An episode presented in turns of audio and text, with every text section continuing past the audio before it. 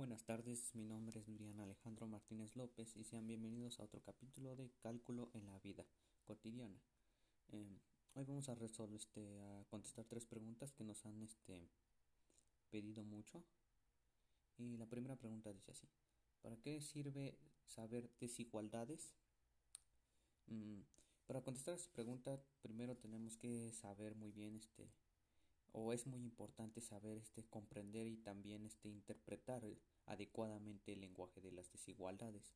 Es un paso fundamental para resolver problemas cotidianos y por ende llevar a las matemáticas a un contexto mucho más práctico se podría decir y un poquito funcional eh, en el que en el cual podamos obtener resultados claros y conclusiones efectivas sobre problemas que se nos presenten en el día a día eh, segunda pregunta. ¿Cómo puede ayudar a resolver problemas de mi comunidad?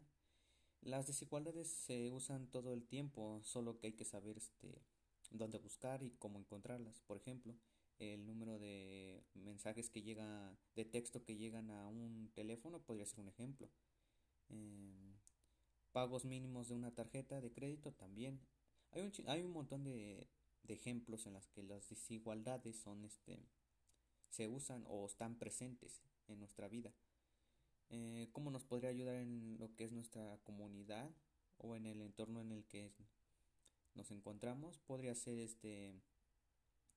Eh, nos puede ayudar en la en los temas de nuestro entorno pues nos puede ayudar en lo que es este marcar o delimitar los límites de velocidad de una carretera en, nuestros en cualquier pueblo donde vivamos siempre va a haber una carretera entonces, pues puede ayudarnos al delimitar o establecer un límite de velocidad en una de esas carreteras o medir el tiempo en la que los estudiantes o personas llegan al trabajo o a la escuela.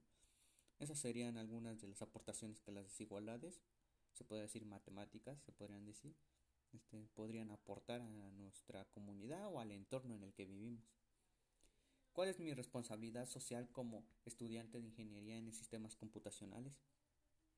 La responsabilidad de un ingeniero en sistemas computacionales es muy grande o abarca una gran, un gran espacio en nuestra sociedad, eh, pues ya que nos estamos preparando ya este para resolver problemas que en, en un futuro puedan llegar a surgir en lo que son los sistemas que engloban toda la información de, de casi todo el mundo.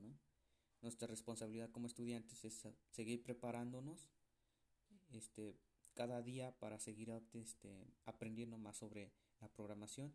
Y cuando estemos grandes este, ya podamos dar soluciones a cualquier problema que se nos presente en, el, en la vida cotidiana y en los lugares que trabajemos, eh, este, cuidando todos los sistemas de una empresa o, o una escuela, etcétera, y para que funcionen correctamente. Y, y sepamos más que nada qué hacer en esos, en esos casos. Y pues nada, estos fueron tres de las preguntas que... Tres de, preguntas de todas las que me mandaron. Em, agradezco su atención y nos vemos en el siguiente capítulo.